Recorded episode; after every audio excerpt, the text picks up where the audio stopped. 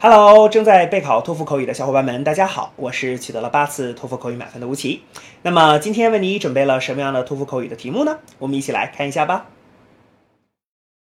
Do you agree or disagree with the following statement?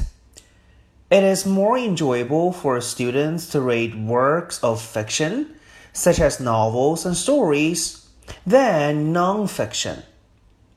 Use specific examples and details to support your opinion. Begin speaking after the beep. Um, well, I believe that it is more enjoyable um, to read fiction, such as novels or stories, um, because the fiction usually has really interesting characters. Um, for example, in some fiction, there are maybe monsters there are maybe monsters who could fly in the sky. Uh, there may also be some monsters who could blow a fireball. So, uh, you know, it's just so much more exciting than reading some nonfiction.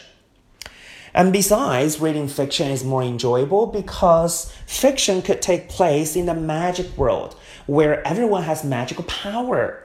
So uh, it's just more fun than reading those uh, documentary or biography. 好的，那么以上呢就是我们今天啊所给出的这段满分回答。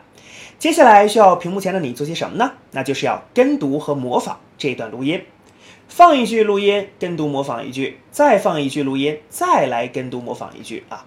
所有的整段录音呢，反复模仿五至七遍。这样的话呢，相信屏幕前的你就可以掌握其中的单词、短语和句型。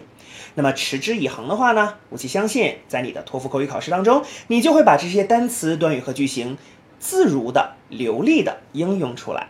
那么，我觉得你离托福口语的高分就不再遥远了。